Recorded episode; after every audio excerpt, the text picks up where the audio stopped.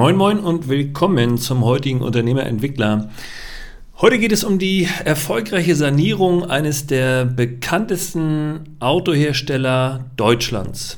Einige von euch können vielleicht schon erahnen, um welche Marke es sich dreht, aber ich will das Ganze noch ein bisschen mit einem Spannungsbogen garnieren, deshalb sage ich euch noch nicht, um wen es sich exakt handelt.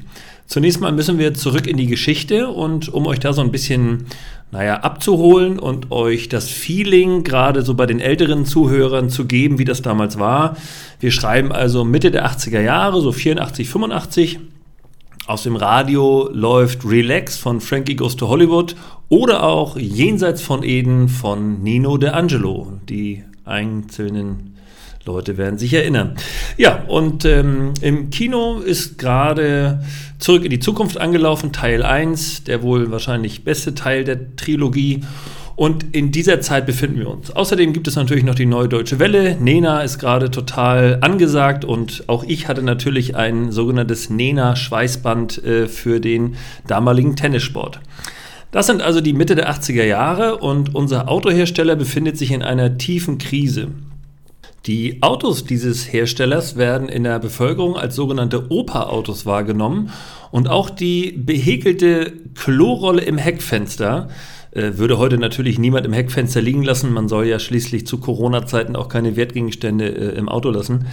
Aber diese behäkelte Klorolle im Heckfenster hat man sehr oft bei diesem Fahrzeughersteller beobachten können. Später wurde das Ganze dann noch mit dem Wackeldackel garniert, aber ja, auch da, die Älteren erinnern sich, aber die Klorolle war so das markante Zeichen. Auch die Farben der Autos waren nicht wirklich schön und sie waren auch, wenn man ehrlich sein soll, wirklich, wirklich äh, eher hässlich. Es gab auch nicht wirklich viele Modelle, es waren, glaube ich, drei oder vier verschiedene. Die Namen waren nicht einprägsam, das Markenbranding war irgendwie austauschbar und andere Hersteller waren da deutlich weiter und deutlich erfolgreicher, was die Markenbildung angeht und was dann auch den Absatz der Autos anging. Und dann hat man ähm, als Marketingagentur für diesen Autohersteller Mitte der 80er Jahre eine Befragung an einer Grundschule durchgeführt und hat die Erstklässler dort gefragt, sag mal, was würdest du davon halten, wenn dein Papa dich heute mit einem mhm abholen würde, also mit diesem Herstellerfahrzeug? Und da haben die Kinder alle geantwortet oder viele der Kinder haben geantwortet, oh nee, kann der nicht um die Ecke parken, muss das sein?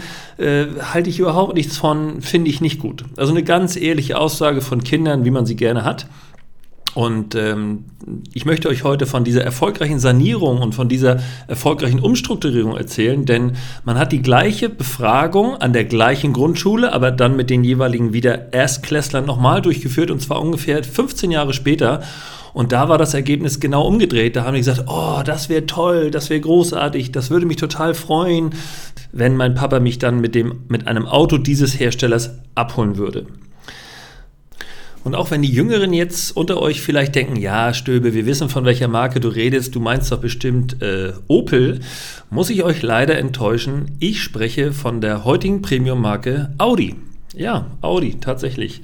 War in den 80er Jahren nicht wirklich wohl gelitten und musste krasse Entscheidungen treffen. Wenn ihr heute die Zeitung aus der damaligen Zeit lest, zum Beispiel aus Ingolstadt, also aus der Heimatstätte dieses Herstellers, dann könnt ihr dort ganz dramatische ähm, Verhandlungen nachlesen zwischen dem Betriebsrat und der Unternehmensführung, weil es um den Abbau von mindestens 4.000 bis 6.000 äh, Stellen ging, weil einfach der Absatz so stark eingeschränkt eingebrochen war und die Marke einfach so unbeliebt war, dass man über eine komplette Schließung nachdenken musste.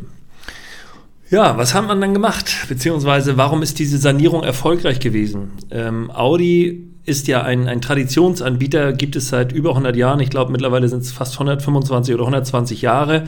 Gehört mittlerweile zum VW-Konzern und die Wahrnehmung vom Opa-Auto hin zu einem, wie man heute vielleicht sagen würde, sportlichen Premium-Anbieter war ein sehr langer Weg und der hatte zwei Komponenten. Man hat zwei große Dinge geändert oder drei große Dinge geändert, wenn man so will. Zum einen wurden die Führungskräfte oder die Führungsetage deutlich verjüngt. Dort waren also eher alte Leute beschäftigt, die dann auch einen sehr konservativen Blick auf die Welt hatten. Und man hat dort die Führungskräfte ausgetauscht und hatte so die Prämisse, die dürfen maximal 45 Jahre alt sein. Danach wollen wir die nicht mehr. Wir tauschen, also wir verjüngen nicht nur den Vorstand, der blieb teilweise alt, sondern wir verjüngen vor allem unsere Führungskräfte. Punkt zwei war eine technische Entwicklung, die Audi zugute kam. Und zwar war das der Quattro-Antrieb. Also der Allradantrieb, wenn man so will, den hat, den hat Audi marktreif gemacht für den deutschen Markt im allgemeinen Fahrzeugsegment. Früher war das den Pickups vorbehalten und auch den, den Geländefahrzeugen und Audi hat es geschafft, diese Technik sozusagen marktreif zu machen für normale Fahrzeuge und Anfang bzw. Mitte der 80er Jahre hatte man dann auch im Rallye-Sport sehr viel Erfolg, wobei auch da einmal mit einem Mythos aufgeräumt werden muss.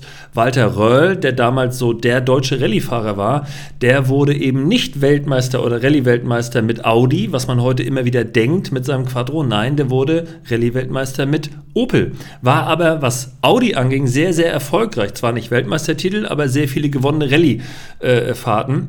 Und da wurde einfach diese Überlegenheit Überlegenheit des, des Quattros deutlich. Und diese technische Entwicklung kam Audi also zugute. Und die entscheidende Komponente war aber, dass man das Design, also sprich die, den Auftritt der Fahrzeuge komplett auf links gedreht hat. Das hat zwar ein, zwei Autogenerationen gedauert, aber man hat tatsächlich diese alten Audi 80, Audi 90, Audi 100, später gab es dann den Audi 200. Dieses nichtssagende Etwas hat man einfach irgendwann durchgetauscht durch den sogenannten A4, durch den A6, durch den später, also fing an mit dem V8, später wurde das zu dem A8 und das war dann das erste Auto im Premium-Segment.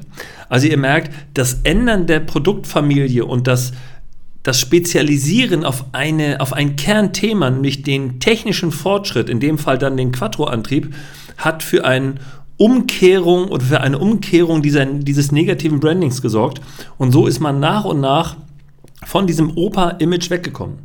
Und ich kann euch wirklich sagen, ich bin ja nun mittlerweile auch schon ein etwas älteres Modell. Mein Opa, äh, der fuhr Audi 100. Das war für den das Größte. Das war das klassische Opa-Auto. Und ähm, das, das, das, das war auch in der Wahrnehmung so. Also Audi war für uns Kinder völlig egal. Das war ein Auto, ja, war nicht wirklich hübsch, es war technisch irgendwie einigermaßen zuverlässig und ältere Leute fuhren das. Und wenn man sich jetzt überlegt, wie lange das gedauert hat, also in unserem Fall gut 15 Jahre zwischen der einen Befragung der Erstklässler und der zweiten Befragung, in dieser Zeit hat Audi es geschafft, durch die technische Entwicklung, durch die Verjüngung des, äh, der Führungsebene und durch das Markenbranding, durch das nachhaltige Markenbranding zu sagen, okay, wir brauchen eine, eine Kernmarke. Wofür steht Audi? Durch diesen Umschwung oder durch diese Klarheit hat man den Umschwung bei Audi hinbekommen. Und wenn wir jetzt nochmal zu Opel kommen, äh, stellt euch mal bitte vor, in welchem Dilemma momentan Opel ist. Das ist sehr, meines Erachtens sehr gut vergleichbar, weil es sehr ähnliche Bereiche sind oder sehr ähnliche Problemstellungen sind. Und im Übrigen hat äh, Audi damals zusammen mit dieser äh, Einführung der Quattro-Technik im, im, Sportwagen bzw. im Pkw-Segment sich auf seine Werte besonnen und hat gesagt, okay, wir sind doch Rallye erfolgreich. Was brauchen wir denn für ein erfolgreiches Branding? Wir brauchen eine klare Definition. Man soll ein Audi sofort erkennen als Audi. Das war damals nicht gegeben. Er war also vertauschbar, er war verwechselbar. Aber man hat sich auf die Grundfarben geeinigt. Man hat gesagt, okay, wir nehmen die Farbe Rot aus dem Rallye-Sport. Jedes Auto von Audi, was heute den sportlichen Charakter der Marke betonen soll, hat heute ein rotes S-Emblem. Und das wird auch rot bleiben. Das steht einfach für die Sportlichkeit der Marke. Und danach kommt eben noch dieser Grauton.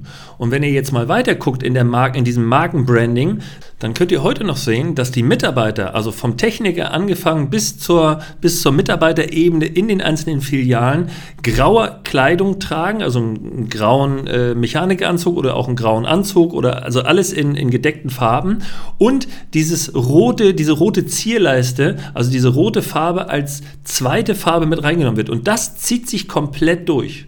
Und final erst mit dieser Einteilung, dass man gesagt hat, okay, wir haben jetzt nicht mehr den Audi 80, 90, 100, sondern wir haben den Audi A4, wir haben den Audi A6, wir haben den Audi A8. Mit dem A8 ist es dann gelungen, in dieses Premium-Segment vorzustoßen. Und heute ist Audi einer der drei Premium-Hersteller neben Mercedes und BMW und ist in seiner Klarheit oftmals den anderen Anbietern sogar voraus, weil man ein Audi, egal was es für ein Audi ist, von großer Entfernung bereits erkennt und ihn als Audi identifizieren kann. Aber nur, dass ihr euch keine falschen Vorstellungen macht, deshalb gibt es diese heutige Folge. Das Ganze ist jetzt gerade mal 30 bzw. 40 Jahre her, aber der erfolgreiche Umschwung ist dann tatsächlich erst 30 oder 25 Jahre her. Das ist also noch nicht Ewigkeiten. Und da könnt ihr sehen, so einem Autohersteller geht es dann auch nicht ständig und dauerhaft gut, sondern teilweise sieht es ganz kritisch aus und ganz eng. Und dieses Änderung im Management und dieses Fokussieren auf ein Kernthema hat dafür gesorgt, dass Audi heute als Premium-Hersteller wahrgenommen und anerkannt wird und eben auf gleicher Ebene mit Mercedes und BMW arbeiten kann. Und ähm, deshalb ist das Ganze so ein wunderbares Beispiel für eine, wenn man so will, erfolgreiche Sanierung. Denn hier ist man innerhalb von 15 Jahren vom bedrohlichen Stellenabbau zu einer der Premium-Marken mit starkem und konstantem Absatz äh, im weltweiten Marktumfeld geworden. Zum Beispiel in China verkauft sich Audi hervorragend, Amerika ist Audi sehr beliebt. Das heißt also, man hat das tatsächlich komplett, diesen sogenannten Turnaround komplett hinbekommen. So viel also für heute zum Thema Audi und erfolgreiche Sanierung. Wir hören uns nächste Woche Freitag wieder. Bis dahin vielen Dank. Mein Name ist Patrick Stöbe und immer dran denken, die Berater sind .net.